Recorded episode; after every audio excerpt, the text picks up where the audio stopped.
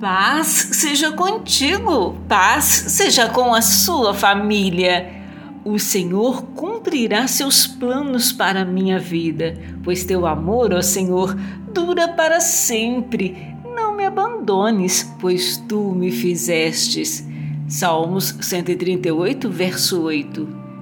Absolutamente tudo que diz respeito a seus filhos está sob seu controle que conforto incrível, pois Ele é fiel para realizar toda boa obra dentro de seu povo. Ele nunca nos abandonará, mas nos segurará em sua mão direita para sempre. Aleluias! Pois somos a obra-prima de Deus, criados em Cristo Jesus, a fim de realizar as boas obras que Ele de antemão planejou para nós. Efésios capítulo 2, versículo 10. Seja agradecido, louve ao Senhor pela sua bondade, pelo cuidado que ele tem com você. Deus te abençoe e te guarde.